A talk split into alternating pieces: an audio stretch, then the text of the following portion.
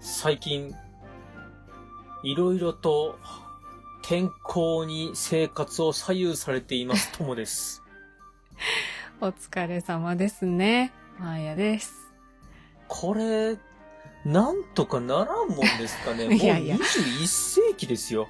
いや、うんそうですけど、自然には逆らえないですよ。いやー、そろそろ自然もコントロールしていきましょう。うーん、まあ、っていうか、豪雪ですね、今年はね。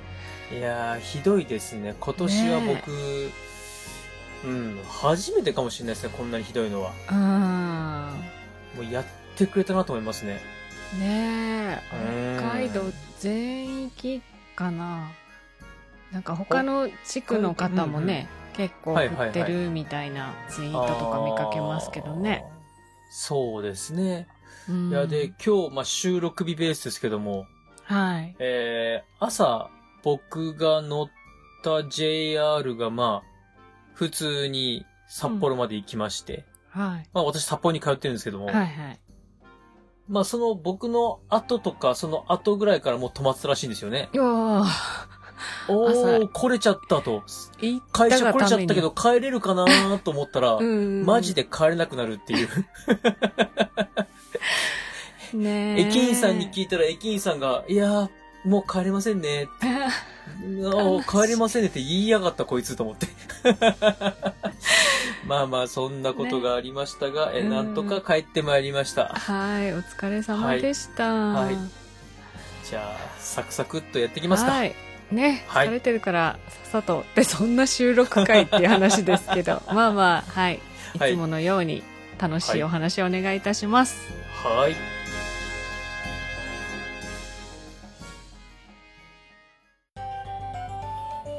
三国だが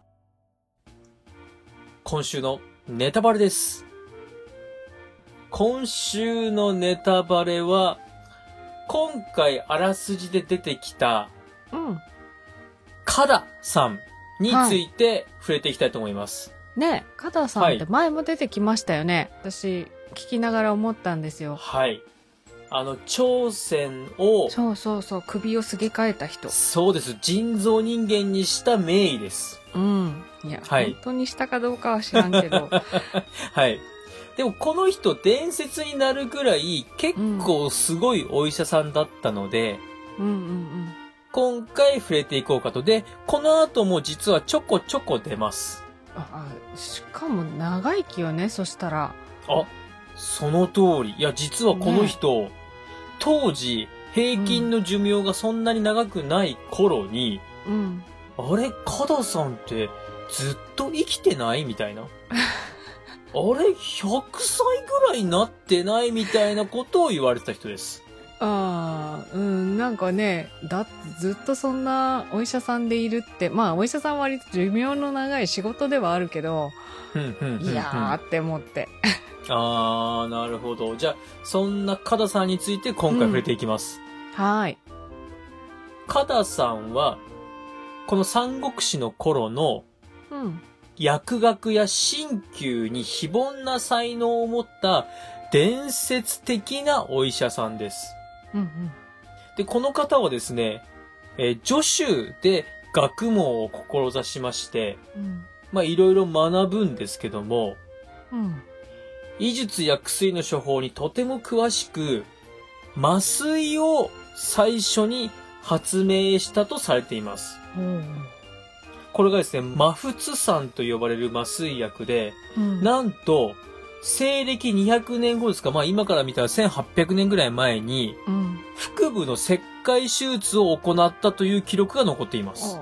おすごいね麻酔かけてお腹開いたってことね、そうです。うんこのやり方としては、まあ麻酔をかけてお腹を開いて、お腹の中を洗浄し、切開部を縫合し、うん薬草の軟膏を塗って、傷口の治癒を促したということで、まさにちゃんと手術してるなと。本当ですねはうんい。綺麗にきっちり手術してる人です。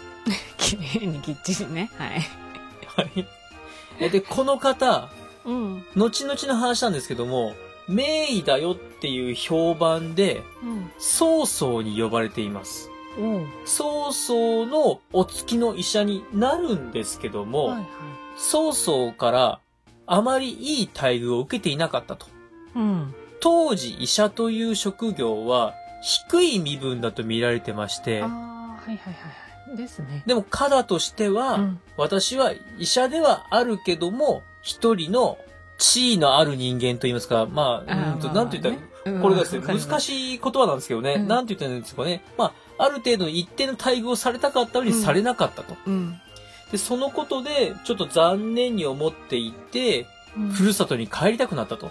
うんうん。あーちょっとふるさとに帰って、医学の本持ってきますって言って、ふるさとに帰ります。逃げちゃった。ふるさとに帰った後は、おい、カダ帰ってこいよって言われても、いや、うんちょっと妻が病気でと。うんうん。病気治ったら戻りますね、みたいなことを言ってたんですけども、え曹操にきっちり嘘がバレまして、うん、うん怒ってしまって、カダを捕まえて、拷問の末殺してしまいます。うん。うおーえー、だってそんだけ長生きしたらもう大概じいちゃんやったんなんかなと思うけど。その100歳のおじいちゃんでも病死とかではなく、拷問の末の極死なんですよ。だからすごい元気な人だったんだろうなと思うんですけど、うん。でこの時、カダさんは死ぬ直前にうん。一冊の医療書をですね、うん。これ大事なこと書いてあるからっていうことで、うんお世話になった老番の人に渡そうとするんですけども、うん。老番が受け取らず、あ、うんじゃあ、うーん、これ捨てちゃうねってことで自らの手で焼き捨ててしまったというエピソードが残っています。おーまあ、だからそこである程度はのその技術だったり知恵だったりは失われたから伝わってないんだよってことでしょうね。そうです。はい。で、でこちらはちょっとと演技でもですね、書かれてまして、そっちはちょっと違うんですよね。三国志演技では、老番が受け取ります。も受け取りまして家に持って帰るんですけども、うんその老番の奥さんが、たとえ、カダのように医術を極めても結局は捕まって、牢屋の中で死ぬんだったら、意味がないじゃないっていうことで、奥さんが夫の身を案じて焼き捨ててしまいます。うあまあいずれにしても失われちゃうのねそうです。で、うんわずかによ焼け残った箇所は、うん鳥や豚の虚勢術など、うん大事なところは残ってなくてどうでもいいとこが残っちゃってたようです。うん、まま あ、あどまっあちにこれしはろ、まあ、うんそうね今、まあ後世に残らな残らかなっかったったてことですね理由がそこにあるっていうことですねはい、そういうことです。ううんんわ、かりましはい。で、曹操はたうん頭痛やめまいで悩まされてたんですけども、うんこの唯一頭痛を治せるカダを殺してしまったこと、さら に、このカダを殺した結果、自分の子供が後々病気になった時うに、ん救えなかったんですよ。うん、いや、うん、まあ、肩がいって救えたかどうかわからんけど、うん。あでもですね、多分カダだったら、どんな病も治せるんじゃないかなと。へまあ、この二つを、曹操は後悔しました。え。うん。ああ、殺さなきゃよかったなぁと。うん。さあ、このカダさん、他にもすごいエピソードがいくつかありまして、は例えば三国志演義の中では、い。うん。関羽を外科手術してます。缶を、おう関羽がある日、毒矢の傷を受けるんです。は毒矢を受けた右肘のうん骨を削って鳥カブトの毒を除くという外科手術をい。しています。あー。肘って難しいんだよ。手術するのもあ何、にす肘るのもっ。て難しいんだ。難しいんです。 なるほど。あの、なるほど。肘って難しいんです ね。ええあーーまあまあね、整形外科に勤めたことある人だったらよくわかると思うんですけど。なるほど。肘はね、あの肘、そう難しい肘をと。うんははははは。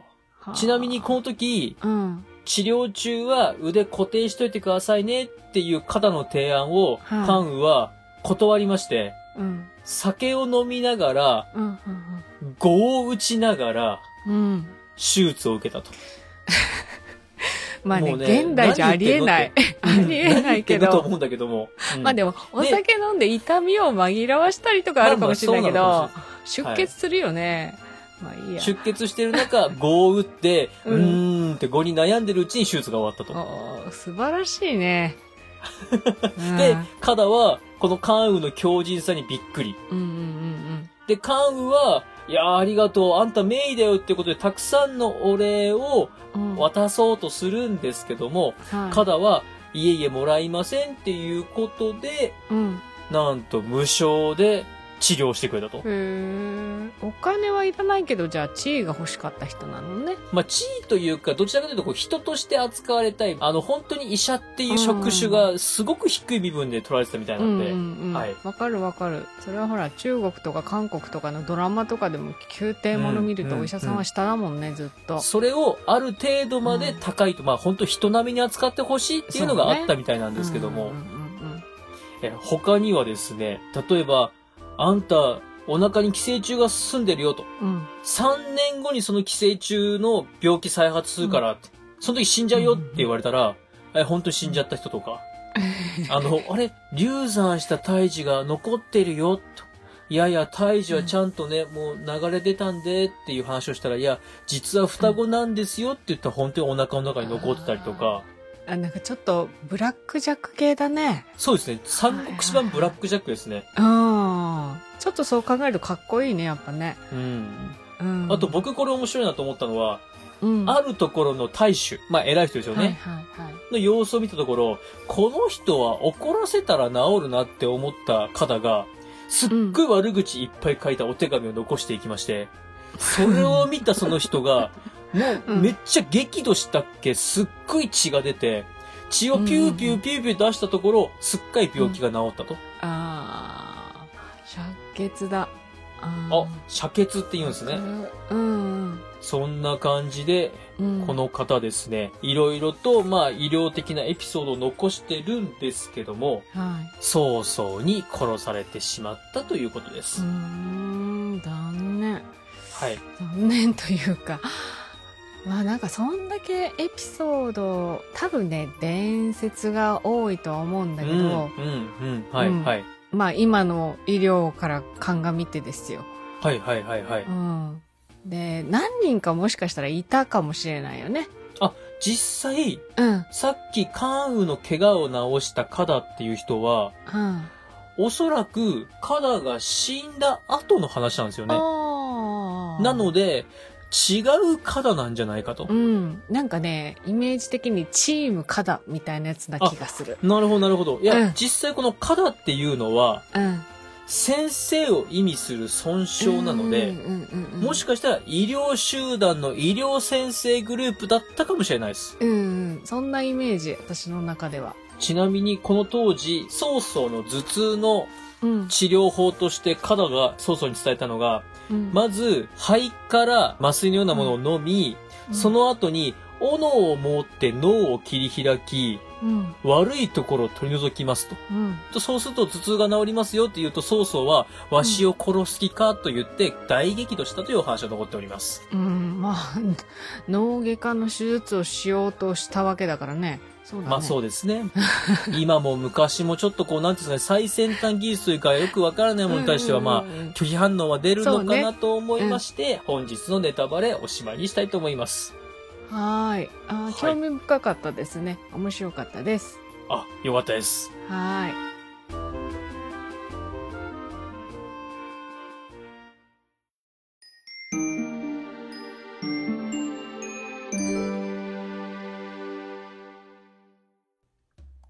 エンディングです。今回はう、ん三国志の頃うのん最先端医療について語ってまいりました。ねはいえ。。うん。私が思い浮かべたのは、アラビアの人なんですけど、イブン・シーナっていう人をね、ちょっと思い浮かべました。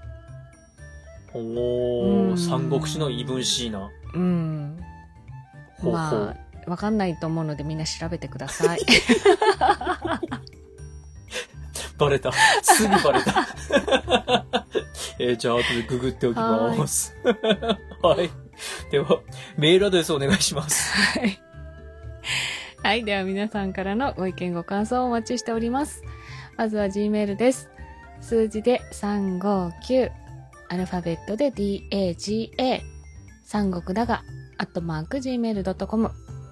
エピソードの概要欄にお名前だけで送れるメッセージフォームをご用意しております。また、ツイッターをされている方は、DM で送っていただいても結構です。感想は、ハッシュタグ、三国だが、三国を漢字、だがをひらがなでつけてつぶやいてください。お待ちしております。さて、では次回はですね、平和主義者とはい。花嫁に触れていきます。なんか、平和な感じが急に来ましたね。平和な感じです。ねえ。 どうしたみんながご存知のあの平和主義者が大活躍します。ああ、なんでしょう、この感じ。平和主義者が大活躍します。 はい。では、また日曜日にお会いしましょう。 そのまま